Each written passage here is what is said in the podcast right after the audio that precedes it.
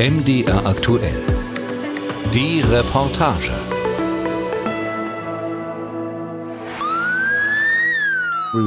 Die Beute war so groß, dass sie irgendwann aufhörten, weil sie gar nicht mehr alles tragen konnten. Sie sind früher hier mit den Taschen tatsächlich mit den Millionen hier von Büro zu Büro gerannt und haben dann dafür eine kleine Provision erhalten. Die Diebe, das sind geniale Menschen. Ne? Die Diebe sind geniale Menschen. Wie sie die Safes aufgebrochen haben, das ist doch genial. Geniale, ne? In Belgien wird vor 20 Jahren ein Raubüberfall verübt, der mit Blick auf den Umfang der Beute und das dreiste Vorgehen der Täter an den Hollywood-Blockbuster Ocean's Eleven erinnert. We're gonna rob it. Smash and grab job, huh? Slightly more complicated than that. Es ist die Geschichte eines fast perfekten Verbrechens.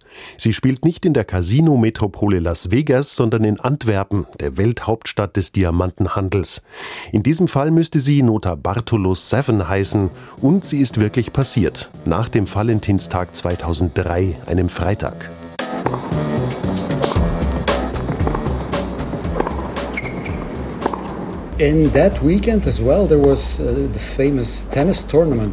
Am Wochenende danach fand das berühmte Tennisturnier statt, das von der Antwerpener Diamantengemeinschaft gesponsert wurde, die Antwerp Diamond Games. Ich glaube, Venus Williams gewann eine schöne Trophäe, einen diamantenen Tennisschläger. Der Wochenbeginn wirkte erst wie ein ganz normaler Montagmorgen, aber das änderte sich schnell, als das Diamantenzentrum aufmachte und alles nach dem größten Raub des Jahrhunderts aussah. And uh, well, uh, it seemed like the biggest robbery of the century had taken place. Philipp Klaas arbeitet 2003 fürs Antwerp World Diamond Center. Das ist der Lobbyverband, der im Diamantenviertel der belgischen Hafenstadt den Handel mit den Edelsteinen organisiert. Der Schauplatz des Verbrechens liegt eine Straße weiter und heißt ähnlich. Das Diamantenzentrum ist ein mehrstöckiges Gebäude, wo Händler Büros anmieten können. Die Wertsachen lagern im Keller. And around 7:30 I received a phone call from the local police in the diamond area.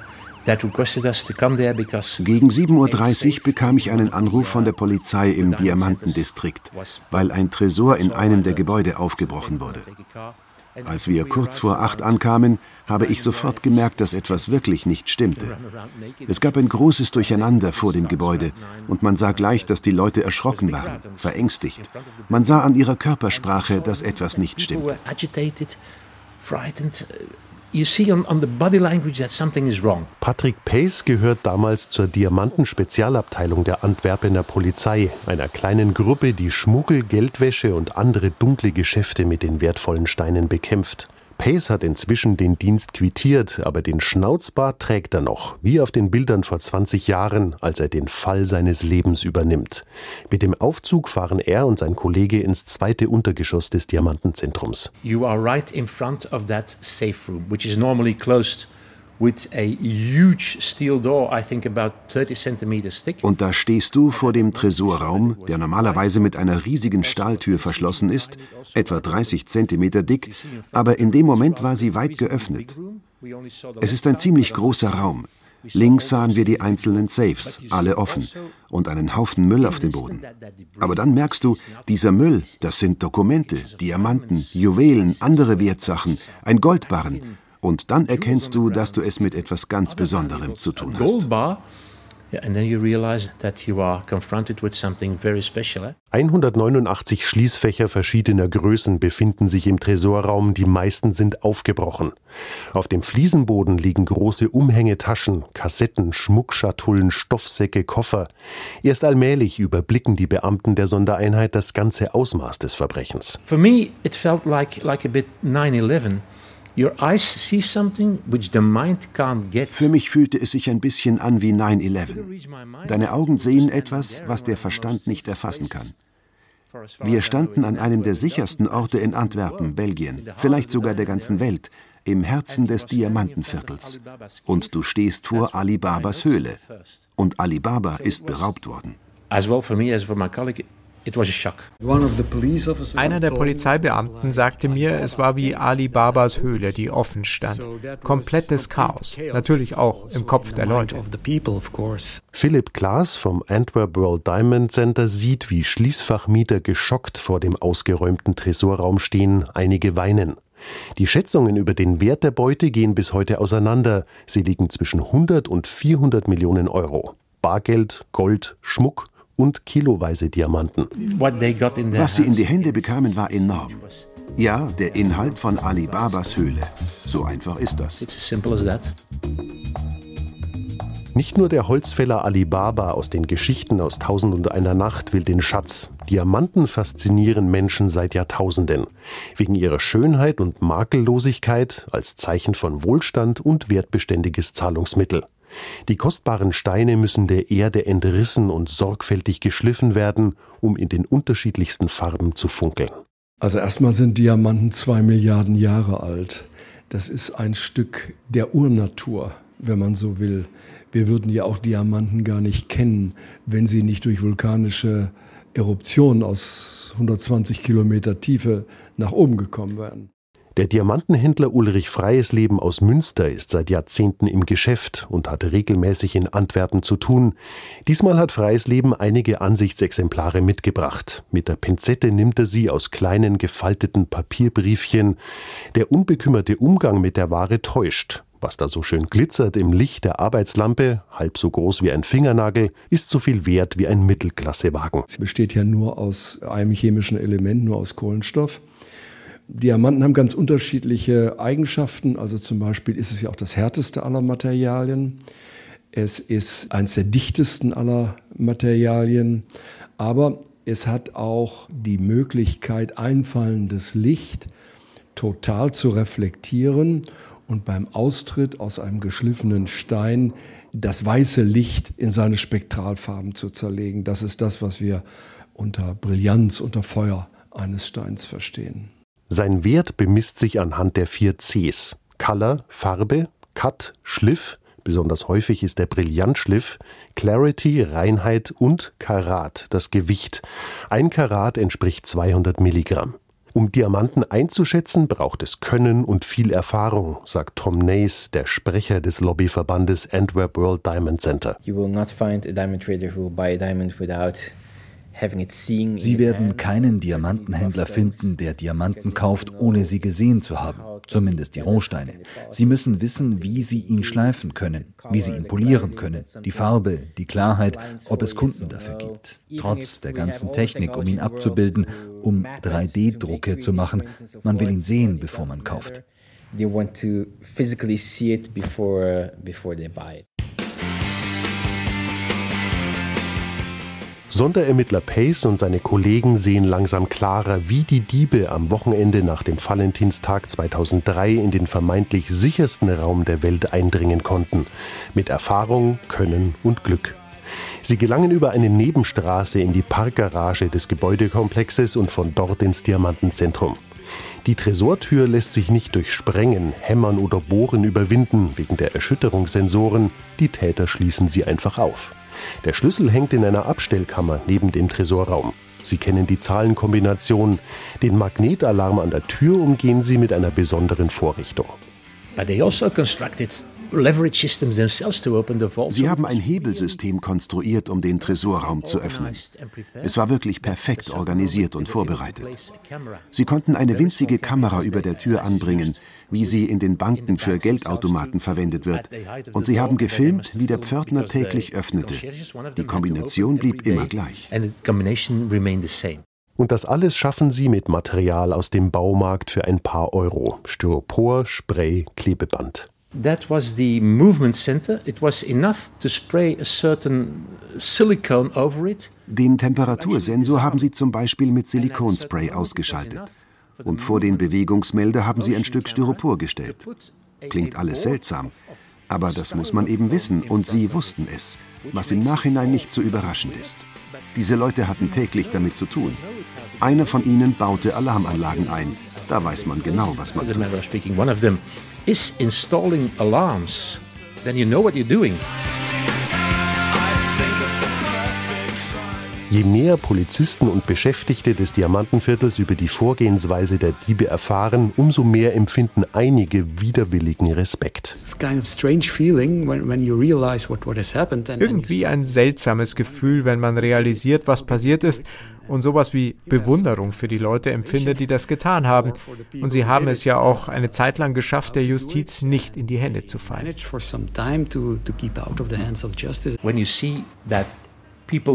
Wenn man sieht, dass die Leute da reingekommen sind und noch wichtiger, dass sie davongekommen sind, dann weiß man, dass man es mit den Besten der Besten zu tun hat. Das geht nicht ohne absolute Präzision, Wissen, Aufklärung. Das ist wie eine militärische Operation. Du weißt also ganz schnell, das wird nicht leicht. Was Pace zu diesem Zeitpunkt nicht weiß, der Zufall und ein wütender Waldbesitzer werden ihm helfen. Aber noch sind die Räuber auf der Flucht und Antwerpens Diamantenbranche steht Kopf. Die über Jahrhunderte aufgebaute Grundlage ihrer Arbeit ist erschüttert. Vertrauen ist wirklich, ich sag mal, das Rückgrat dieser Branche, weil es um kleinste mobile Werte geht. Es geht immer gleich um viel Geld.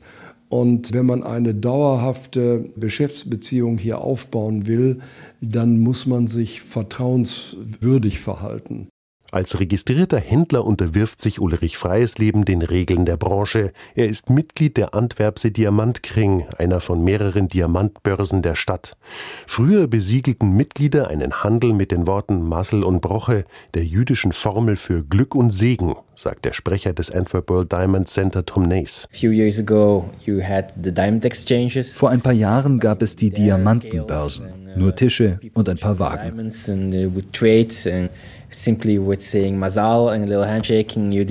Und die Leute zeigten ihre Diamanten und handelten einfach mit dem Wort. Muscle und ein Händedruck und das Geschäft war abgeschlossen. Jetzt geschieht das mehr in den Büros, einfach aus Sicherheitsgründen.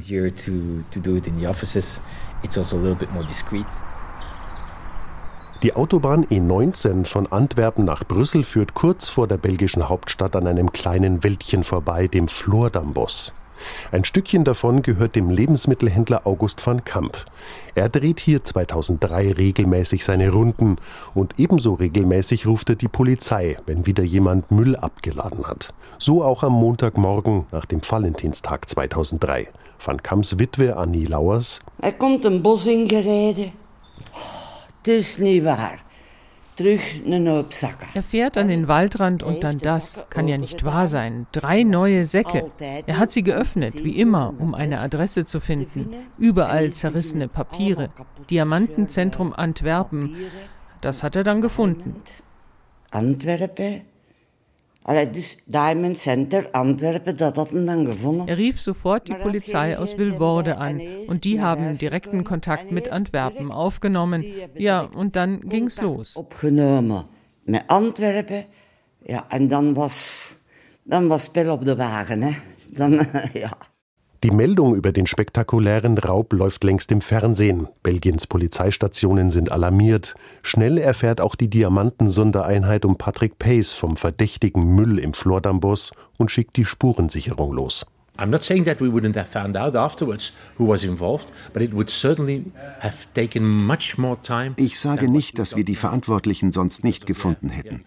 Aber es hätte sicher viel länger gedauert, als ohne diese Dummheit oder diesen Fehler, denn das war es. Komisch, dass man so einen Raub durchzieht, der aufgrund der Qualität der Arbeit Respekt verdient, und dann machen sie so einen Fehler. Und das verschafft uns einen Vorteil, den wir gerne annehmen. Ja, wegen het sluikstorten. Dat was alle Wege. Jede Woche waren da drei, vier Säcke, da zwei Säcke. Und wir riefen jedes Mal die Polizei von Vilvoorde an. Aber die haben dann gleich die Verbindung zu Antwerpen hergestellt. Das war Montag. Und Freitag schnappten sie den Hauptverdächtigen. Und freitags haben sie de Hoofdverdachte gepackt. Antwerpens Diamantenviertel liegt fünf Gehminuten vom prächtigen Bahnhofsgebäude entfernt. Drei Straßen, die zusammen ein spiegelverkehrtes Z ergeben. Hier trifft der Händler Ulrich Freiesleben aus Münster an diesem Vormittag Geschäftspartner. Wir sind jetzt hier in der Pelikanstraat. Das ist also schon die Rückseite der Diamantgebäude. Da sieht man da hinten die alte Börse, die noch so äh, verschnörkelt ist. Da wird gerade was gebaut. Dann hier vorne den Diamantclub von Antwerpen. Und ähm, das sind zum Beispiel so Börsenplätze, die es hier aber schon seit Jahrzehnten dann auch gibt. In den Auslagen der Schmuckgeschäfte funkelt und glitzert es. Daneben liegen Büros der Händler, Ateliers von Schleifern, Reisebüros, Diamantbörsen und Labore, die Zertifikate ausstellen.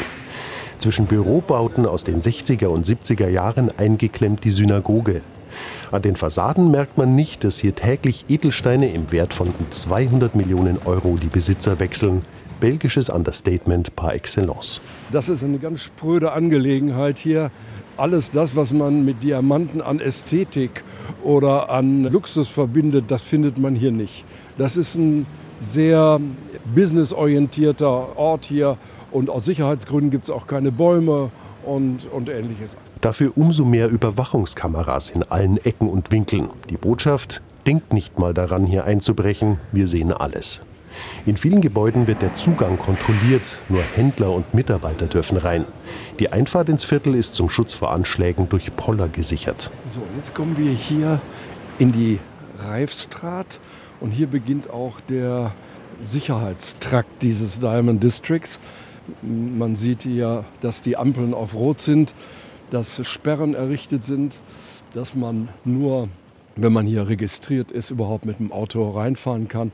Ansonsten fährt hier nur die Polizei und die Sicherheitstransportdienste. Auf der Straße sind überwiegend Männer unterwegs, Inder, Ostasiaten. Einige Passanten tragen schwarze Anzüge und hohe Hüte. Juden waren lange führend im Geschäft und das nicht unbedingt freiwillig. Im Mittelalter war ihnen das Handwerk verboten. Sie mussten sich auf den Handel verlegen. Über ein halbes Jahrtausend hinweg entwickelt sich Antwerpen wegen der direkten Verbindung zur Nordsee zum Zentrum des Handels mit und der Bearbeitung von Diamanten. Antwerpen war nach dem Krieg noch ein Zentrum für die Diamantschleiferei. Da gab es bis zu 30.000 Schleifer. Ich würde mal sagen, vielleicht gibt es heute noch 100. Das hat sich verändert, weil der Bearbeitungsprozess gewandert ist erstmal in europäische Länder, wo die Löhne nicht so hoch waren, dann in asiatische Länder. Heute geht man davon aus, dass von zehn geschliffenen Diamanten neun durch indische Hände gehen. Peter Bombecke ist noch da. Der Diamantschleifer hat sein Atelier im zweiten Stock eines schmucklosen Hauses in der Juvenierstraat. Im Gang ein kleiner Safe, auch hier eine Kamera. Über ein paar Stufen geht es runter in die Werkstatt. Große Fenster zum Hof, an denen Gummibäume emporwachsen Bombecke, weiße Haare, runde Brille, schwarzes Arbeitshemd, sitzt an der runden Schleifscheibe. Das ist Gusseisen.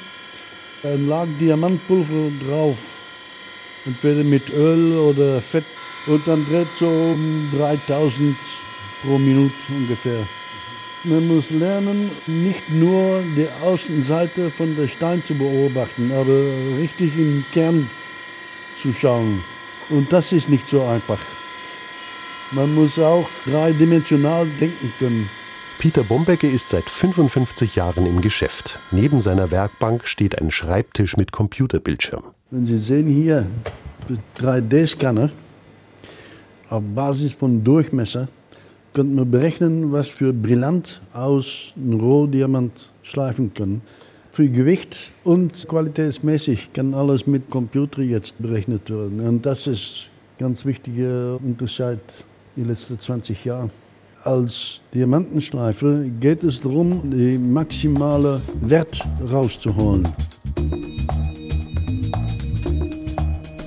Die Müllsäcke aus dem Wäldchen an der Autobahn zwischen Antwerpen und Brüssel sind eine Fundgrube für die Ermittler. Sie entdecken einen zerrissenen Kostenvoranschlag für die Installation einer Alarmanlage im Diamantenzentrum, wo der Raub geschah. Auftraggeber die Firma Damoros Preziosi. Inhaber Leonardo Notarbartolo aus Turin, der ein Büro im Diamantenzentrum gemietet hat. Also in that litter there were some documents im Abfall lagen auch Mautdokumente vom Brenner, wonach kurz vor dem Überfall Leute aus Italien über den Brennerpass kamen. Die Essensreste waren italienisch. Und Herr Nota Bartolo wurde immer interessanter. Von italienischen Kollegen hörten wir, dass Herr Nota Bartolo als Krimineller wohl bekannt war, mit einschlägigem Hintergrund. Also noch interessanter. Heißt immer noch nicht, dass er unser Typ sein muss. Aber wenn du dieser Spur nicht nachgehst, bist du ein Idiot. Auch Leonardo Notarbartolo ist alles andere als ein Idiot. Zwei Jahre lang hat er als Mieter eines Büros im Diamantenzentrum seine Tarnfirma genutzt, um das Gebäude auszuspähen. Aber wenige Tage nach dem Coup kehrt er aus Italien nach Antwerpen zurück. Er will das Mietauto abgeben und seine Wohnung ausräumen. Und er begibt sich noch einmal an den Ort des Verbrechens, um im Diamantenzentrum seine Chipkarte durchzuziehen. Er will nicht auffallen als Büromieter, der nach dem Raub plötzlich wegbleibt. Die Polizisten erwarten ihn schon. Patrick Pace beschreibt den damals 51-jährigen Verdächtigen als idealen Schwiegervater, höflich, zurückhaltend und absolut professionell. Wir zeigten ihm ein Bild von Fernando Finotto, wie sich im Nachhinein herausstellte, einer der engsten Komplizen. Ich dachte, wenn ich ihn schockieren kann, dann so. He didn't move an inch. He looked at the picture As if I showed him Donald Duck. Er sah sich das Bild an, als ob ich ihm Donald Duck gezeigt hätte. Also Und die Verdächtigen wussten, dass ihr Preis nicht so hoch sein würde. Nach belgischem Recht kommt man bei Einbruch ohne Gewaltanwendung und sie haben keine Gewalt angewandt mit einer Höchststrafe von fünf Jahren davon. They knew that the maximum penalty in Belgium would be five years. Tatsächlich kommt Nota Bartolo wegen des Raubes sechs Jahre ins Gefängnis Hasselt. Drei seiner Komplizen, unter anderem Fernando Finotto, sitzen mehrere Jahre in Italien in Haft.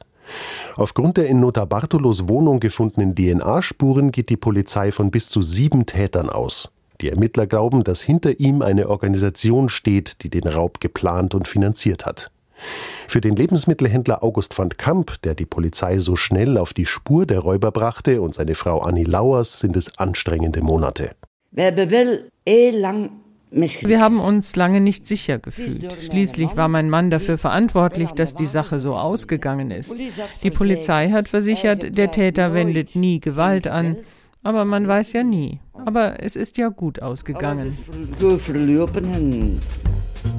Für Opfer, denen die Bande unwiederbringliche Erinnerungsstücke aus den Safes geraubt hat, geht die Sache nicht gut aus, obwohl die Versicherungen einen Großteil des Schadens ersetzen. Auch das Ansehen der Stadt hat schwer gelitten.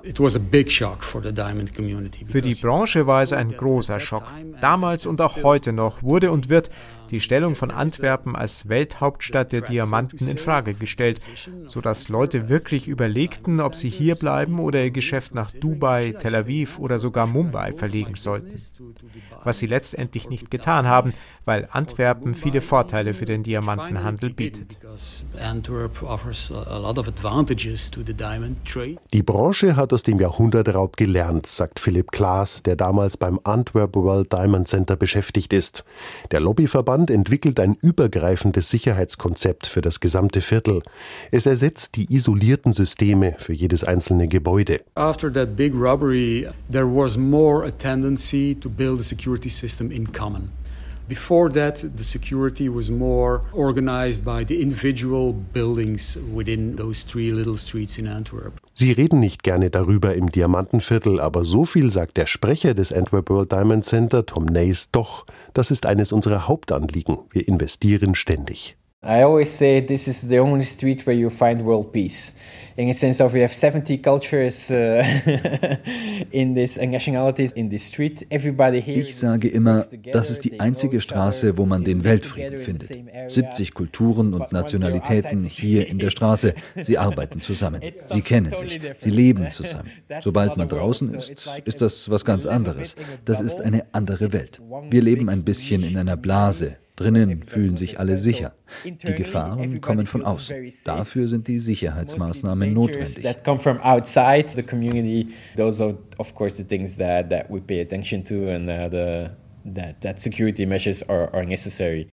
Aber es gibt Gefahren von außen, die fürs Geschäft der Antwerpener Händler bedrohlicher sind als Räuber. Gefahren, denen mit Sicherheitsmaßnahmen, mit Kameras oder Sensoren nicht beizukommen ist. Neue Technologien machen es zum Beispiel möglich, Diamanten im Labor zu züchten. Sie haben fast die gleichen Eigenschaften wie natürliche Edelsteine, sind aber viel preiswerter und unbegrenzt herstellbar. Eine Herausforderung, sagt der Händler Freies Leben. Ich glaube, und das zeichnet sich jetzt auch schon ab, dass es zwei komplett getrennte Märkte geben wird. Es wird einmal den Markt geben für diese echten, in Anführungszeichen, natürlichen Diamanten. Und es wird einen Markt geben, wo der Modeschmuck eine Rolle spielt. Und da hat man früher billige Imitate genommen und die wird man möglicherweise jetzt durch synthetische Diamanten ersetzen. Und auch wenn der Jahrhundertraub keine Beschäftigten aus dem Antwerpener Diamantenviertel vertrieben hat, viele sind im Zuge der Globalisierung gegangen. Ulrich Freies Leben hat es über die Jahre miterlebt. Als ich damals Mitte der 80er Jahre hierher kam und wir dann Ende der 80er Jahre eine eigene Firma hier eröffnet haben, da haben wir damals noch 95 Prozent unseres Bedarfs als Diamantgroßhändler von geschliffenen Diamanten in Antwerpen gedeckt. Heute ist das Verhältnis genau umgedreht. Heute sind das nur noch 5 Prozent. Was immer noch gut gelaufen ist, ist das Geschäft mit Rohdiamanten hier. Dafür war Antwerpen immer ein Drehkreuz. Das wird man sehen, wie sich das in Zukunft entwickelt. Die jüngsten Entwicklungen geben da eher zur Sorge Anlass. Noch werden nirgendwo so viele Edelsteine umgeschlagen wie in der belgischen Hafenstadt. 86 Prozent der rohen und 50 Prozent der geschliffenen Diamanten, sagt jedenfalls das Antwerp World Diamond Center AWDC, das dafür sorgt, dass die politischen Rahmenbedingungen stimmen. Schließlich hängen von der Branche laut AWDC über 30.000 Arbeitsplätze ab. Diamanten machen 5% der belgischen Exporte aus. Wenn man nur Belgiens Ausfuhren in Nicht-EU-Staaten nimmt, sind es sogar 15 Prozent. Außerhalb Europas sind Diamanten aus Antwerpen damit einer von Belgiens größten Exportschlagern. Aber wie lange noch? Die Börsen im Diamantenviertel sind verwaist. Der Handel läuft längst elektronisch oder anderswo. Ja, und da sind wir schon wieder am Ende. Da sind wir schon wieder am Ende. Da ist dann die Polizeistation durch die man dann normalerweise hier, hier reinkommt. Ne? Tatsächlich wenig spektakulär. Ja, ja äh, ich sag mal, das Bling-Bling, was man mit dem Thema Diamant, das Luxusleben, was man damit verdient, davon sieht man hier nichts. Das ist so, ja.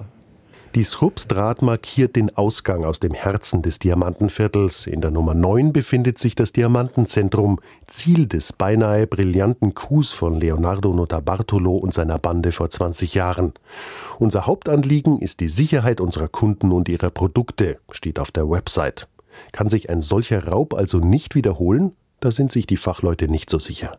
The problem with security, and that's worldwide, das weltweite Problem mit der Sicherheit ist, dass man installieren kann, was man will.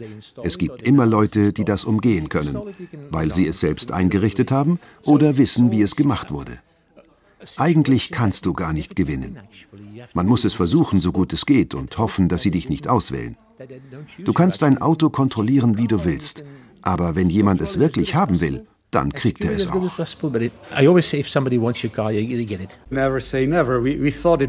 Sag niemals nie. Wir dachten, es könnte nie passieren, aber es ist trotzdem passiert. Also würde ich nicht wagen zu sagen, dass es nie wieder passieren wird. Uh, Von der Beute des Jahrhundertraubes fehlt bis heute jede Spur.